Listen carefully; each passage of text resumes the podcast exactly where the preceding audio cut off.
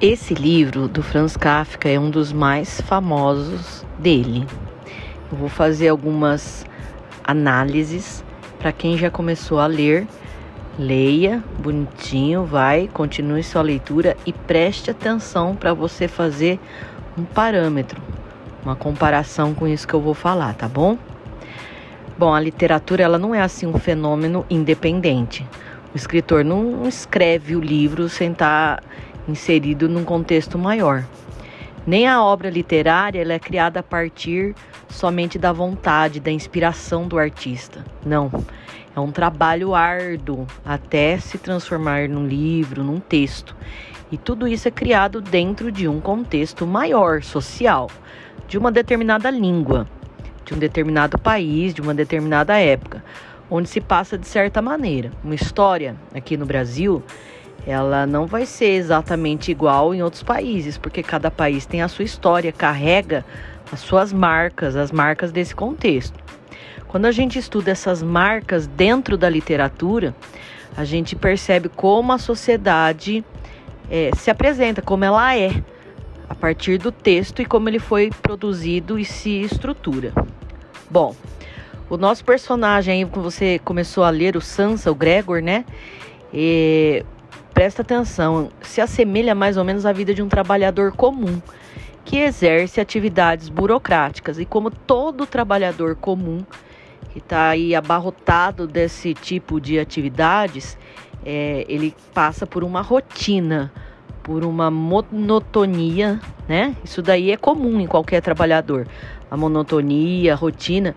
É, mas tem gente que passa pela vida e nunca se questiona sobre isso não tem crise existencial. Por exemplo, o que eu estou fazendo aqui nesse serviço? O que eu estou fazendo aqui nessa faculdade? Para que, que eu sirvo? Até aonde eu vou chegar com isso?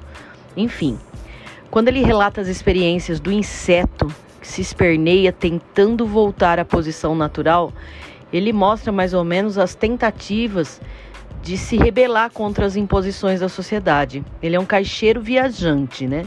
é, ele viaja, um, um comerciário, que ele só consegue romper com esse automatismo. O que, que é o automatismo? Aquelas coisas que você faz durante o dia de forma mecânica. Você praticamente nem pensa mais naquilo que você está fazendo, de tão comum que é, de tão rotineiro. Isso acaba dominando a pessoa porque você já não tem aí uma criatividade, você não tem um ócio criativo, você é dominado e ao mesmo tempo você é alienado por essas atividades diárias, tá? E aí ele compara isso com a condição de inseto, ele se coloca na condição de inseto. Só que ele faz isso com muita ironia, ele provoca nós que somos leitores para esse questionamento, entendeu? Então ele vai aí é, é misturar a sátira, né, essa, essa crítica aí, é, com um teor aí um pouco ácido, com a tragédia ao longo da narrativa. Sem cerimônia, sem ter vergonha, nós que estamos lendo, a gente já se dá conta do teor da obra já na primeira frase do livro, quando ele fala assim, ó, uma manhã, ao despertar de sonhos inquietantes, Gregor Sansa deu por si na cama, transformado num gigantesco inseto. Bom, a partir daí, você já começa a entender uh, que há um, um, um, fato aí fantástico, né? Que não é mimético. O que, que é mímese? Aquilo que é próximo da realidade.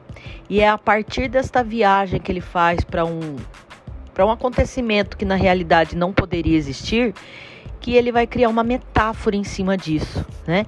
Esse inseto, na verdade, é uma metáfora para a vida que ele realmente está é, vivendo, tá? É, eu, essa semana eu vou ler mais um pedacinho e vou explicar mais um pedacinho. Boa leitura, hein? Vamos lá!